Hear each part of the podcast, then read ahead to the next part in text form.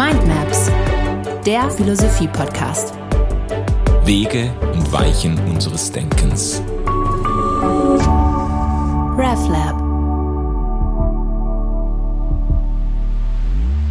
Und hier sind wir wieder, liebe Sportsfreunde, mit einer Sondersendung. Wir gehen nochmal auf René Decker zu, Peter wir, wir äh, geben ihm, wie soll ich das sagen, wir geben ihm noch eine Chance. Nein, wir geben ihm noch eine Folge auf jeden ja. Fall.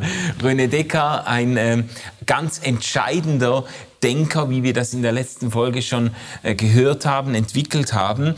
Und äh, du hast letztes Mal schon darauf hingewiesen, dass eine der ganz entscheidenden ähm, Distinktionen die René Descartes macht in seiner Philosophie darin besteht, dass er dann ausgehend äh, von dieser Grunderkenntnis cogito ergo sum, ich denke, aha, ich bin, äh, ausgehend davon dann sich die Welt erschließt mit dieser Unterscheidung zwischen den, zwischen den ähm, äh, äh, wie sagt man den, den äh, ja genau, res cogitans, den, den, den intelligenten oder intelligiblen Dingen und den ausgedehnten Dingen, den Körpern quasi. Und du hast das da schon übersetzt in diese Sprache, das äh, intellektuelle oder erken, erkennende Subjekt und das erkannte Objekt, das körperliche Objekt, das äh, war so die Grundunterscheidung, äh, die er getroffen hat. Und und diese Unterscheidung ist enorm einflussreich geworden und wirkt eigentlich auf ganz vielen Ebenen bis in unsere heutige äh, Zeit hinein, in unsere heutige Wahrnehmung der Wirklichkeit hinein. Das ist, äh, es, wir werden dann sehen, an welchen Stellen es auch gute Gründe gibt, äh, diese Unterscheidung zu kritisieren. Aber auf jeden Fall muss man sagen, es ist eigentlich so ein bisschen auch ähm, an ganz vielen Stellen die landläufige Art, wie man zum Beispiel Naturwissenschaften versteht, äh, äh, im, äh, ich sage jetzt mal im populären Verständnis denkt man ja, ähm, man hat da bestimmte Dinge vor sich und das erkennende Subjekt, der Mensch, der bemächtigt sich dieser Dinge, der begreift diese Dinge, indem er sie beobachtet, indem er äh, ähm, äh, diese Objekte jetzt wahrnimmt und die Beobachtungen dann einordnet und äh, kategorisiert oder was auch immer. Da findet ein Zugriff statt vom denkenden Subjekt auf diese Welt. Und so erschließt sich uns die Welt. Das denkende äh, Subjekt äh, blickt auf das, was um ihn herum ist und erfasst, was er da zu sehen bekommt. Das, ähm, äh, die, diese ganz landläufige Auffassung von äh, Welterkenntnis geht ganz entscheidend auf Descartes zurück. Ja, ich würde gerne nochmal unterscheiden zwischen äh, Descartes und den Folgen. Ja. Wir haben ja Descartes auch versucht zu rechtfertigen, differenziert zu sehen, auch als mittelalterlichen Denker noch, mhm. als jemand, der Gottesgewissheit und Selbstgewissheit miteinander verbindet und äh, der im Grunde Ziele des Glaubens verfolgt.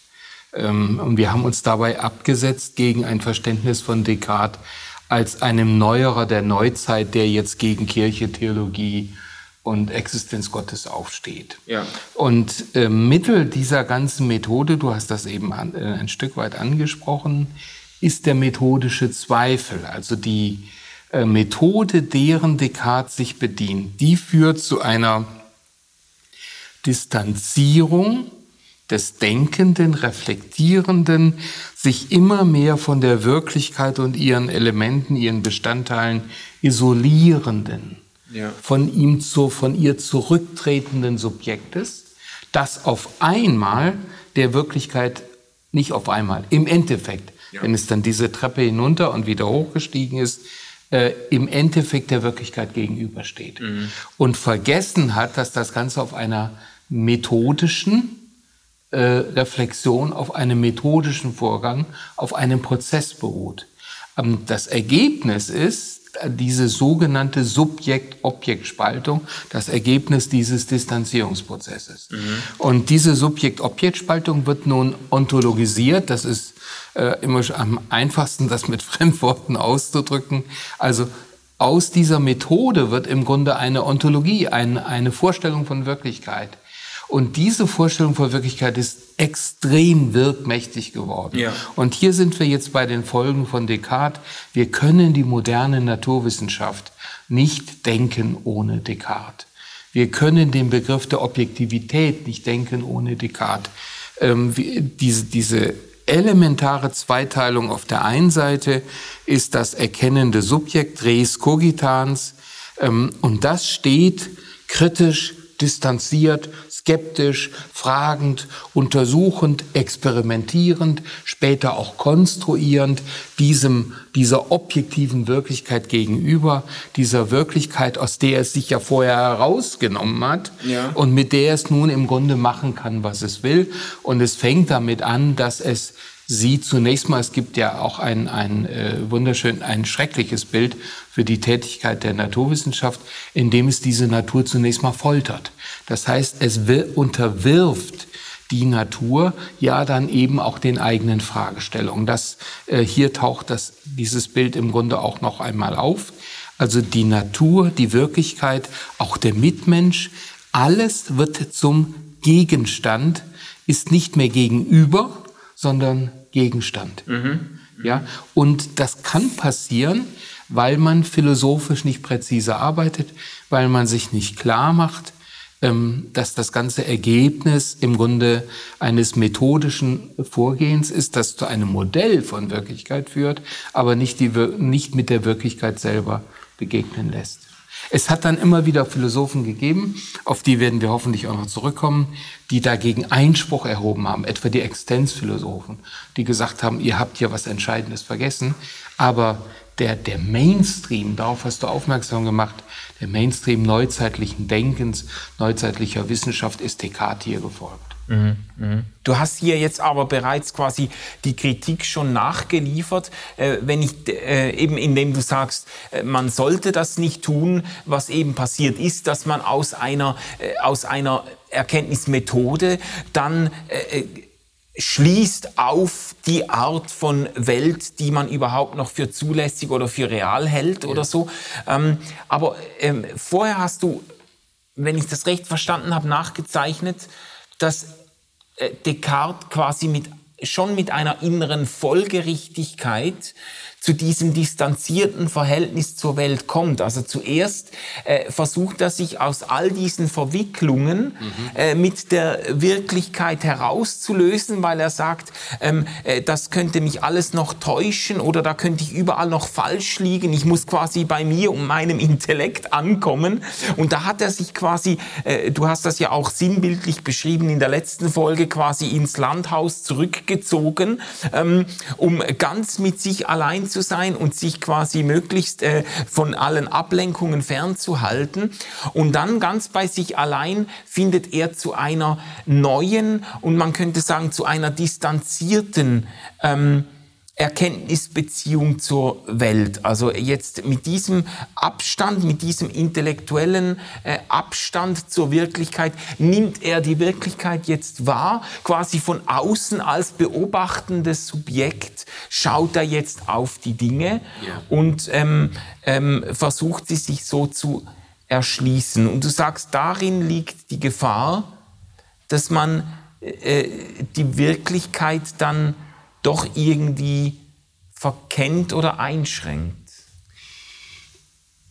Die Gefahr besteht darin, dass das Gegenüber, das mich umgibt, mit dem ich zusammenhänge, das ja teilweise auch mein Leben ausmacht, das mich bedingt, ähm, dass ich dieses Gegenüber objektiviere zum Gegenstand. Ja. Also äh, wir sind ja alle mit den Ökodiskussionen bestens vertraut. Und da ist das eine der zentralen Kritiken, die man auch sehr gut nachvollziehen kann. Ähm, die Schöpfung, deren Teil wir sind, für die wir Verantwortung tragen, die Lebensgrundlage für uns ist, wird in dem, im neuzeitlich modernen Naturumgang zu einem Gegenstand, den wir jetzt kritisch formuliert ausbeuten. Ja. Also wir holen raus, was wir können an Nahrungsmitteln durch das Düngen, an Holz, an Energie, wir buddeln die Erde auf äh, und so weiter und so weiter.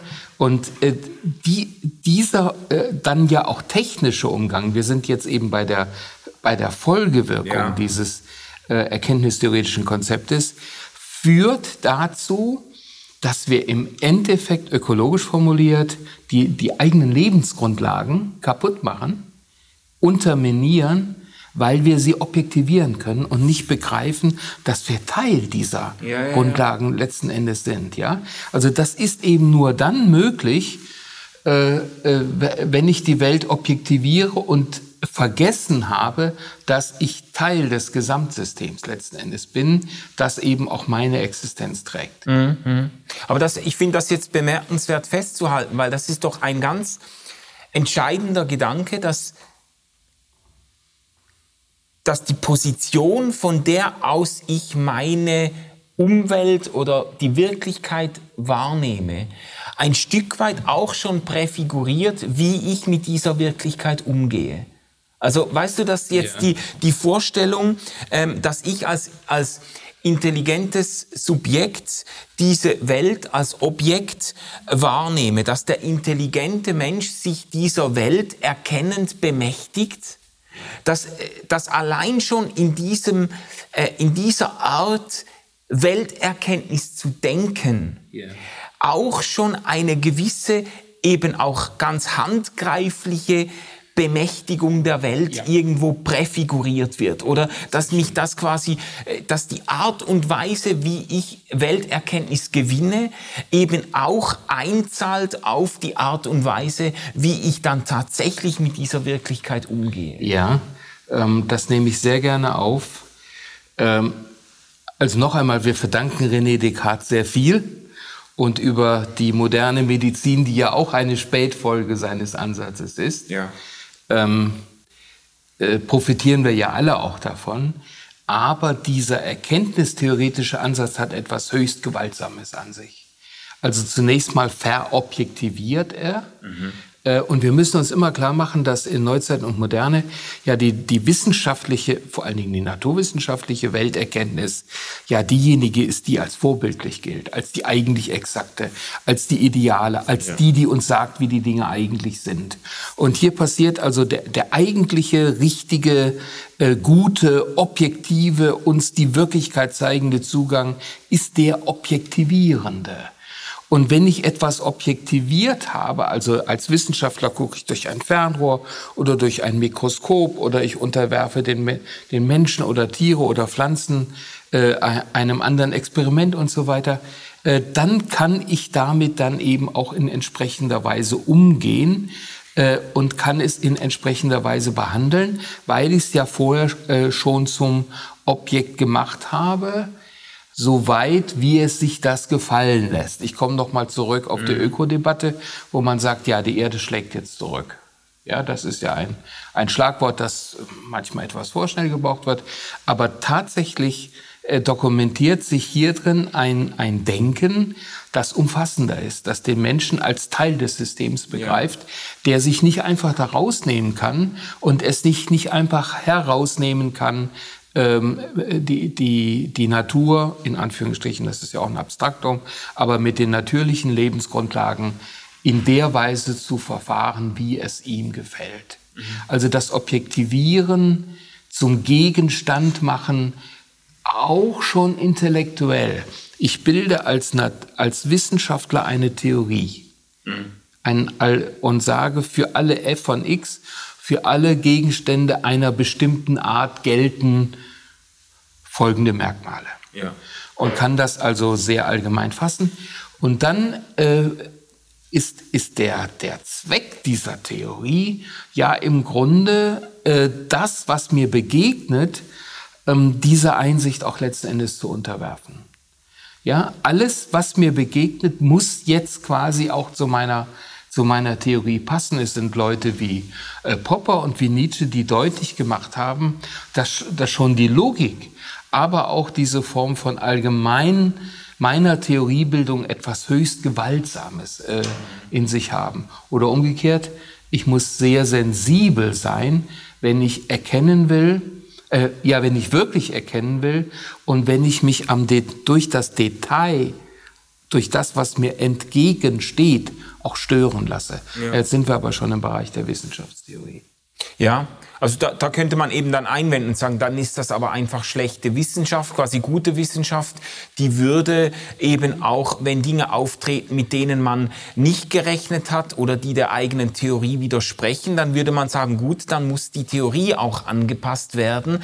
Aber ich glaube, du, worauf du hinaus willst, das ist noch etwas mehr. Das ist nicht nur die Feinjustierung von Theorien, sondern das ist auch das Zugeständnis, dass man eben mit seinem Art der Wirklichkeitswahrnehmung oder des Weltzugriffs auch die Gegenstände selber schon äh, mit beeinflusst. Ja, natürlich.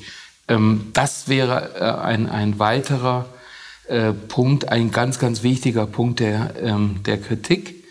Ähm, also dieses Erkenntnismodell unterstellt ja, dass ich die Dinge erkennen kann, wie sie an sich sind ja. und dass die Erkenntnisrelation äh, keinerlei Einfluss hat auf das, was erkannt wird. Deshalb der Begriff der objektiven Erkenntnis. Also wer da erkennt, spielt im Prinzip keine Rolle. Mhm. Und ähm, der Erkenntnisvorgang äh, als solcher beeinflusst das Objekt auch nicht, sonst gäbe es ja keine objektive Erkenntnis. Und man kann sich an, an vielen, vielen Beispielen deutlich machen, ähm, dass das so nicht stimmt. Ein ähm, äh, eher schlichtes Beispiel wären also Höhlenforscher, die in eine unentdeckte Höhle eindringen, in der seit 20.000 Jahren oder noch nie ein, ein menschliches Wesen gewesen ist. Und sie wollen sie natürlich erkunden. Und äh, um sie zu erkunden, um sie zu fotografieren, bringen sie starke Halogenscheinwerfer mit und sie bringen ihre Körpertemperatur mit und so weiter und so weiter. Das heißt, sie führen dem System Energie zu und diese Energie führt dann zum Beispiel zum Wachstum von bestimmten Lebewesen in diesem ursprünglichen, natürlichen, äh, unberührten Zusammenhang. Ja. Das heißt, die, sie Sie können gar nicht die Sache an sich erkennen, weil Ihr Erkenntnis an äh, Zugriff als solcher eben schon das Objekt verändert. Mhm. Und man kann es noch viel banaler machen. Äh, viele von uns kennen das auch beim Arztbesuch. Äh, man besucht den Hausarzt und der misst einen den Blutdruck und der ist immer zehn höher als normal. Also das kalkulieren Hausärzte auch ein, weil einfach die angespannte Situation selber schon mhm. zu einem anderen Wert führt. Ja, also Erkennen selber ist eine Relation, die das Erkannte mitbestimmt und umgekehrt das Erkannte wirkt sogar ein Stück weit auf uns selber. Auf uns zurück. zurück. Ja. ja. Und das wird in dieser strikten Version der Subjekt-Objekt-Spaltung, in, der, in dieser strikten, dieser strikten Vorstellung, dass äh, das intelligente Subjekt äh, ermächtigt sich oder er erkennt das, äh, das Objekt, das wird da einfach nicht mitgedacht. Und das ist dann eben auch, äh, deshalb ist es dann auch nicht exakte Wissenschaft, sondern es wird dann eben gerade an der Stelle eben unscharf oder gerade ähm, äh, unsachgemäß, weil man das nicht mit einrechnet, dass eben eigentlich zwischen dem, äh, demjenigen, der äh, erkennen will und demjenigen, das erkannt oder das erkannt wird, eben ein, eine, eine Art Wechselverhältnis, ähm, Wechselbeziehung besteht. Ja. Und der Hammer ist in meinen Augen, ähm, dass wir dafür äh, die Wissenschaft heranziehen können als Beleg, die als die äh, präziseste und glaubwürdigste Erkenntnisbemühung überhaupt gilt. Also die moderne äh, Physik, äh, Elementarteilchenphysik. Ich beziehe mich jetzt im Folgenden auf das, was äh, als Entdeckung von Werner Heisenberg formuliert worden ist, die sogenannte Unschärferelation. Äh, seit Ende des 19. Jahrhunderts, aber im Grunde schon viel länger, gibt es einen Streit in der klassischen Physik, was ist das Licht eigentlich? Mhm. Und es gab Experimente, die deutlich machten, das Licht ist äh, etwas Energetisches, Welle.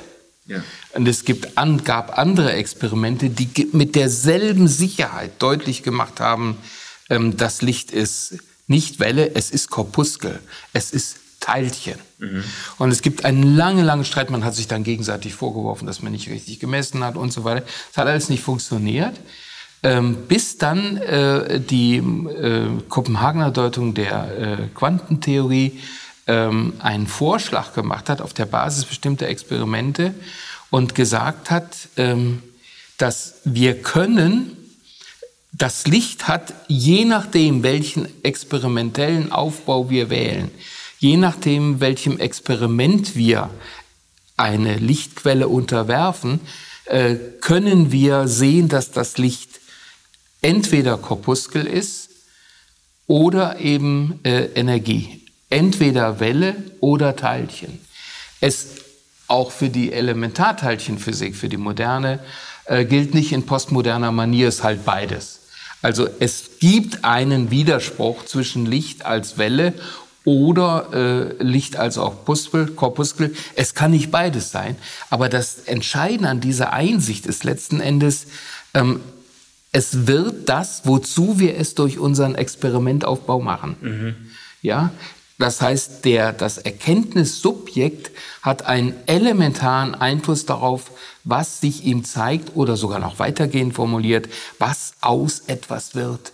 Es konstituiert die Wirklichkeit des Gegenübers mit. Das finde ich wahnsinnig faszinierend. Ja, ja, vor allem eben dargestellt an, äh, am Beispiel einer, äh, einer sogenannten exakten äh, Wissenschaft äh, die auch einmal angetreten ist, ähm, ganz in kartesianischen Bahnen eben als erkennendes Subjekt die Wirklichkeit, die Objekte der Wirklichkeit zu erkennen.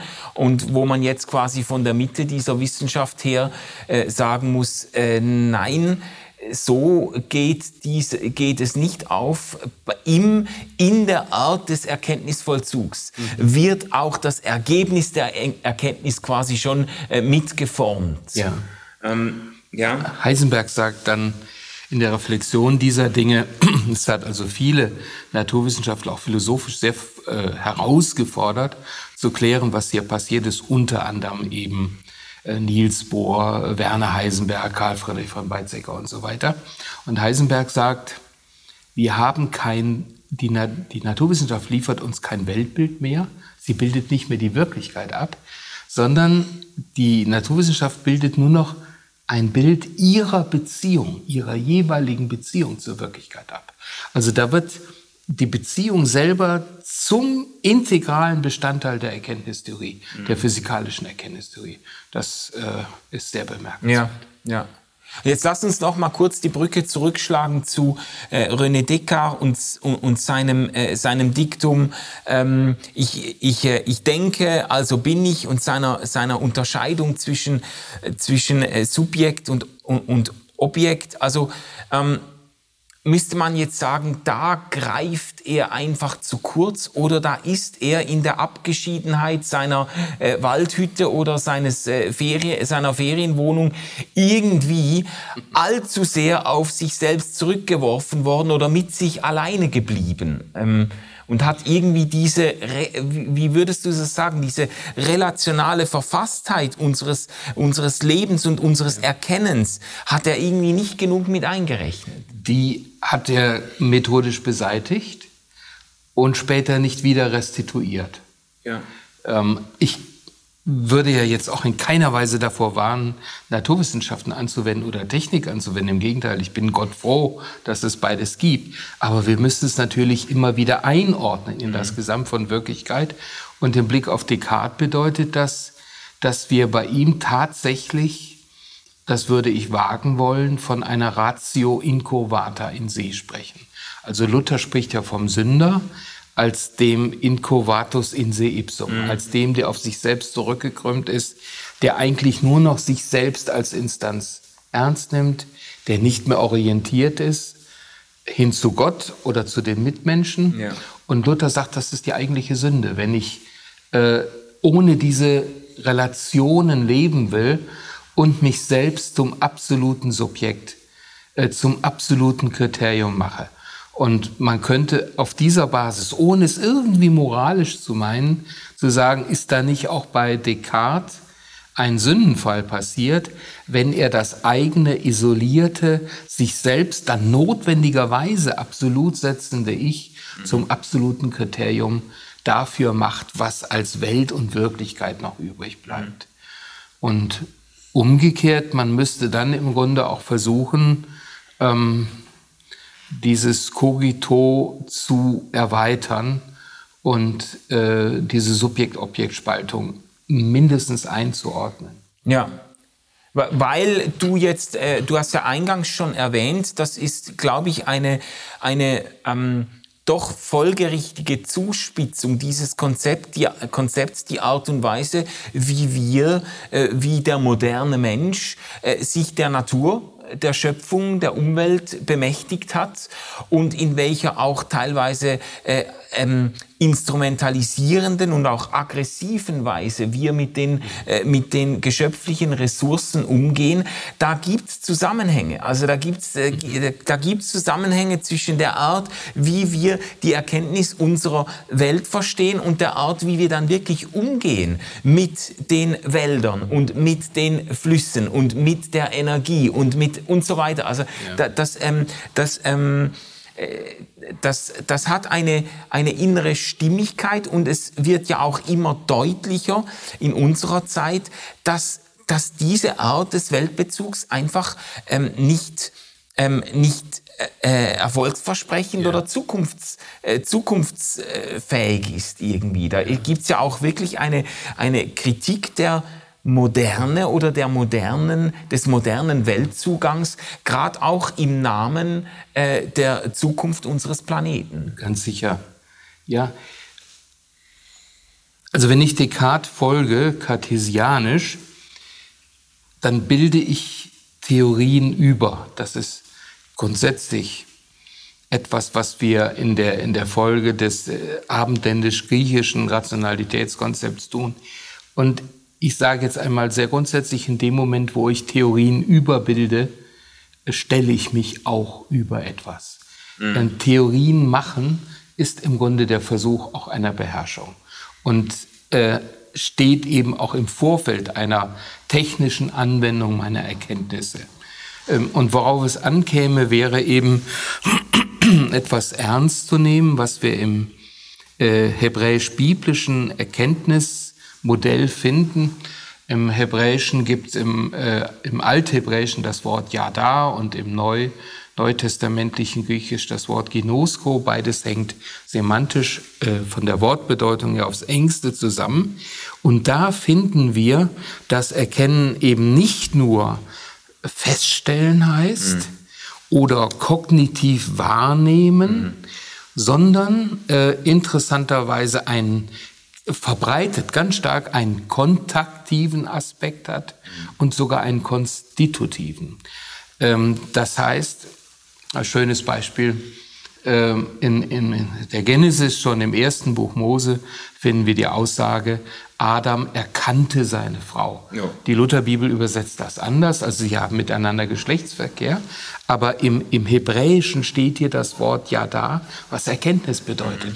Also Erkenntnis nicht als, ich gucke sie mir jetzt mal durchs Mikroskop ja, an, durchs Fernrohr, so. durchs Fernrohr, wie viel Falten hat sie schon oder so, oder wie gut gefällt sie mir, sondern ich bin aufs tiefste berührt und engagiert. Ja. Näher kann ich einem Menschen nicht sein als da. Und genau diese Form der Engagement, der Wahrnehmung, der engagierten Wahrnehmung bezeichnet das Hebräische mit Yada, mit Erkennen. Oder Gott erkennt sein verdurstendes, verschmachtendes Volk in der Wüste, was nichts anderes heißt, als er errettet es. Er nimmt sich seiner an. Oder Gott schafft diese Welt, das steht im Hebräischen dann auch, kann auch das Wort Ja da sprechen. Also ähm, ich beziehe mich auf etwas und stifte es dadurch in seiner Identität. Ich schaffe es. Da äh, begegnet uns ein alternativer Erkenntnisbegriff, der auch diese kognitiven Elemente durchaus drin hat. Das wird ja gar nicht verleugnet. Äh, auch das Konstative, aber der weit darüber hinausgeht und sagt, Wirkliche Erkenntnis ist nur möglich, wenn ich die Beziehung ernst nehme, in der ich äh, dadurch zum anderen stehe. Ja, in Kontakt trete in mit Kontakt. dem. Und, und, und, und dadurch wird eben äh, wird das, was ich erkannt habe, verändert und ich selbst werde auch verändert. Also es heißt ja dann auch äh, im, äh, im Ersten Testament an ganz vielen Stellen, äh, sie haben sich erkannt und die Frau wurde schwanger. Also ja. da, da passiert etwas äh, ganz wahrnehmbar. Ähm, äh, wahrnehmbar und da, da kommt quasi etwas, da wird sogar etwas, geht etwas Neues hervor aus diesem Erkenntnis äh, Akt. Also mit mir selber passiert etwas und mit dem, was ich erkenne. Das ist so ein ganz, ein, ein eben ein relationaler Erkenntnisbegriff eigentlich, ja. bei dem ich eben gerade diese, diese diagnostische Distanz nicht mehr wahre, sondern, sondern in Kontakt trete mit ja. dem, was ich, was ich erkennen will.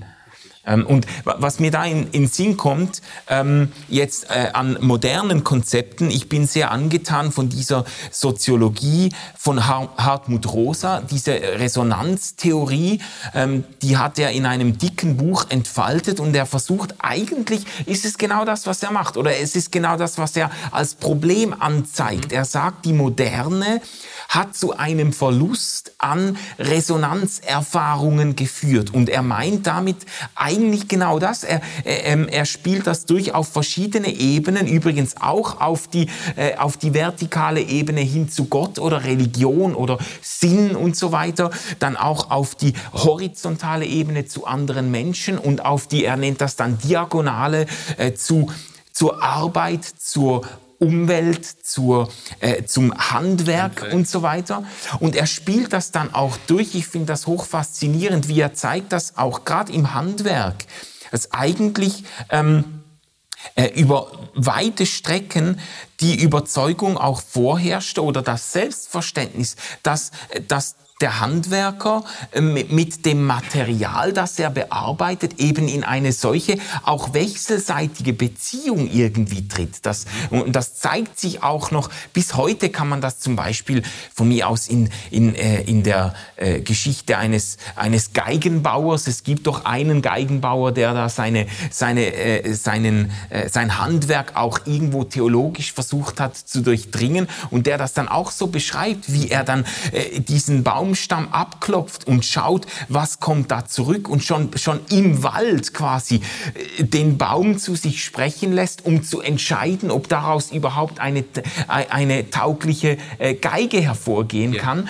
Und da, das spielt, also worauf es mir ankommt jetzt, und das zeigt Hartmut Rosa sehr deutlich, da spielt etwas zwischen dem, dem äh, Handwerker und dem Material, das er bearbeitet. Und es ist eben nicht eine reine Bemächtigungsbeziehung, es ist nicht eine reine instrumentelle Beziehung, die dann vorherrschen wird in der Industrialisierung, wo man dann ganze Wälder quasi per, äh, per ähm, äh, Laufband irgendwie in den Häcksler schiebt und so weiter. Ähm, oder auch in dieser äh, Beschleunigungsgesellschaft, in der das, der ganze Weltbezug des Menschen immer stärker unter diesen Verwertungszusammenhang kommt. Das ist, was Hartmut Rosa ja dann bemängelt oder sagt, die Moderne zeichnet er nach als Geschichte einer, er nennt das einer Resonanzkatastrophe. Ja. Ähm, und das hat ja viel zu tun mit diesem, auch mit diesem Erkenntnisvorgang, der eben dann, wenn der so wird, dass er nur noch eine Herrschaft über, eine Bemächtigung ist, dann geht eben auch dem Menschen Entscheidendes verloren. Unbedingt. Ja, er findet sich isoliert vor, er beherrscht etwas, aber um den Preis eben keine Resonanz, keine Antwort mehr zu bekommen und äh, isoliert dazustehen. Oder noch einmal, um auf Descartes zurückzukommen, wenn Descartes sagt, der Grund, das Grundwort ist, ich denke, ich, ich denke, teile die Wirklichkeit ein, also bin ich, mhm. müsste man äh, vom Lateinischen her die Passivform wählen und sagen cogitor ergo sum. Mhm. Ich werde gedacht, ich werde von anderen erkannt. Ja. Andere begegnen mir, andere bedeuten die Lebensgrundlage für mich ja. und darum bin ich. Also das wäre im Gegenüber zu einem Kartesianismus ein ganz starkes Plädoyer für ein relationales Denken, für eine relationale Erkenntnistheorie und für eine, wie sie etwa auch in der, in der Naturwissenschaft gegeben ist, und äh, für eine relationale Ontologie. Mhm, mh. Und das lässt sich dann auch wieder, vielleicht können wir, äh, können wir auch mit diesem Gedanken schließen, das lässt sich auch theologisch wieder einholen, weil das ist eine, eine zutiefst ähm, biblisch theologische oder auch christliche Einsicht, dass wir eben nicht zuerst nicht am Anfang stehen als denkende Subjekte, sondern dass es jemanden gibt, der uns gedacht hat und der uns eben erkannt hat und, ja. der, und, und, eben auch in diesem, in diesem ähm, angereicherten Sinne von Erkennen, nicht nur im Sinne von, äh, der weiß, wie groß und schwer wir sind und äh, der kennt, äh, der hat quasi den Film unserer Vergangenheit vor Augen, sondern der uns erkannt hat im Sinne von, äh, der sich uns zuwendet. Ja, wichtig. Du spielst wahrscheinlich an auf Galater 4, Vers 9. Das ist eine Kardinalstelle ja. dafür oder einfach eine interessante Stelle, weil Paulus sich selbst ins Wort fällt. Ja, wo Paulus sagt, dass wir Gott erkannt haben da wäre Gott quasi das Objekt und wir sind das Subjekt. Und er sich selber korrigiert. Äh, im, Im Brief ist es wahrnehmbar und sagt, viel mehr, viel mehr wir von Gott erkannt worden ja. sind. Also, dass er uns gefunden hat, dass er sich auf uns bezogen hat, dass er in unserem Leben äh, gegenwärtig ist, ist die, und zwar individuell, das mhm. hat er ja erfahren. Das ist die Voraussetzung dafür, ähm, ihn auch selber wieder zu erkennen. Mhm, mhm. Ich finde das noch spannend, äh, wenn wir das auch ein bisschen zurückspielen auf die Diskussionen der letzten beiden Folgen zu den Gottesbeweisen. Weißt du, das, äh, es gibt ja auch bestimmte Theologien, gerade auch im erwecklich pietistischen Raum, die sehr stark vom Menschen ausgehen und beim, äh, im, im schlimmsten Falle, sage ich, vielleicht auch im Vulgärfalle, aber die vom, die quasi dem, dem Menschen an den Anfang stellen und sagen, der Mensch muss seine Geschichte mit Gott beginnen. Er muss quasi, er muss, er muss Gott prüfen. Es gibt auch eine ganze Reihe apologetischer Literatur, die eigentlich nach diesem Muster funktioniert. So quasi, du Mensch, du bist jetzt vor die Entscheidung gestellt und du musst jetzt prüfen, du musst jetzt Gott quasi zum Objekt deiner Erkenntnis machen und entscheiden, ob du äh, dich, ob du das willst oder nicht. Und da, das könnte mhm. man schon auch dann nochmal theologisch einholen und sagen, sagen, das ist jetzt nicht unbedingt der angemessene Ort, an dem der Mensch sich befindet, sondern bevor er anfängt, über Gott nachzudenken, hat einer schon über ihn nachgedacht. Ja, genau. Und es zeigen sich hier eben auch philosophische Spuren, die vielleicht Fromme für sich gar nicht beanspruchen würden, äh, nämlich der Art, dass man unterstellt, dass der Mensch ein freies Subjekt ist, dem die Erkenntnis Gottes einfach auch frei steht, ja. zur Verfügung steht. Ähm, Im Blick auf das Thema Gottesbeweise ergibt sich hier natürlich auch nochmal eine interessante Konsequenz. Ähm, wir können Gott nicht einfach objektivieren. Ja. Wir können uns das einbilden, wir können auch Gottes Beweise formulieren oder auch nicht oder ihr Scheitern feststellen. Aber ähm, biblisch finden wir ganz viele Zeugnisse dafür, dass Gott seine Realität dadurch, dass er sich auf uns bezieht, theologisch heißt das, dass er sich uns offenbart, dass er sich manifestiert, überhaupt erschließen muss, damit ja. wir einen Zugang zu ihm haben. Und das ist auch jetzt nicht nur ein theologisches Phänomen, sondern wenn ich einen Menschen näher kennenlernen will, mhm. haben wir es exakt mit demselben Problem oder derselben Herausforderung zu tun. Menschen müssen sich öffnen. Sie müssen in eine Beziehung zu uns eintreten, damit wir sie überhaupt erkennen können und über den Status bloßer Vorurteile und Meinungen äh, hinauskommt. Mhm. Mhm. Das ist vielleicht ein guter äh, Punkt, diese ähm, Zusatzfolge zu, äh, zu René Descartes zu beschließen. Wir haben uns jetzt noch einmal so ein bisschen äh, reingezoomt und äh, ähm, äh, reingebohrt in, in eine ganz wichtige Grundunterscheidung der, äh, der ähm, kartesianischen äh, Philosophie, diese Unterscheidung zwischen Subjekt und Objekt und haben das bei aller äh, Würdigung oder bei allen Errungenschaften, zu denen das auch geführt hat, haben das auch kritisch angeschaut und sogar, äh, sogar feststellen können, dass die Naturwissenschaft selber, die eigentlich von dieser äh, Ausgangslage mal äh, herkommt, selber, sich selbst quasi überholt hat oder ja. diese, diese Unterscheidung selbst überholt hat und deutlich macht, ähm, äh, so weit trägt uns das nicht mit dieser strikten Unterscheidung des intelligenten, erkennenden Subjektes und des erkannten Objektes. Da spielt etwas, äh, da spielt etwas Wechselseitiges äh, mit und wir haben das dann äh, auch ähm, äh, umgelegt auf auf alltägliche Zusammenhänge, auch auf soziologische Zusammenhänge, auf die Frage nach unserem Miteinander mit der Schöpfung und gemerkt, wie entscheidend das ist, dass wir eben die Welt nicht nur sehen als etwas, dessen wir uns bemächtigen, sondern als etwas, das uns auch an ganz entscheidenden Punkten das Leben erst geschenkt hat, erst ermöglicht. Und das etwas, zu dem wir in eine äh, mit Hartmut Rosa in eine resonante Wechselbeziehung treten, die auch mit, die auch zu, zu tun hat mit Respekt und mit Anerkennung und mit Neugierde und mit allem, was eigentlich für eine gesunde Weltbeziehung nötig ist. Mhm. Ja, und für mich ist extrem spannend, dass wir durch diese Selbstkorrektur der modernen Naturwissenschaft im Bereich der Elementarteilchenphysik als Kern des Ganzen in eine echte Parallelität zu einem hebräisch-biblischen Erkenntnisbegriff hineinkommen. Ja. Das kann auch zu denken geben. Ja. Und damit schließen wir diese Folge. Vielen Dank, Peter. Äh, das war Dank, jetzt toll, nochmal sich René Descartes vorzunehmen. Nächstes Mal in der nächsten Episode äh, geht's dann weiter, auch mit einem, äh, mit einem spannenden Denker, auch mit einem äh, genialen Typen irgendwie. Absolut, eigentlich das Gegenmodell zu Pascal. Vieles zu Descartes. Von, äh, zu Descartes. Ich habe jetzt. jetzt hast du schon genannt. gespoilert. Ja, ja. ja. Äh, äh, vieles von dem, was uns jetzt hier gerade auch kritisch wichtig geworden ist, finden wir bei Pascal. Er ist der methodologische, philosophische Antipode. Ja. Es bleibt spannend, ihr Lieben. Man sieht sich und hört sich. Tschüss zusammen. RefLab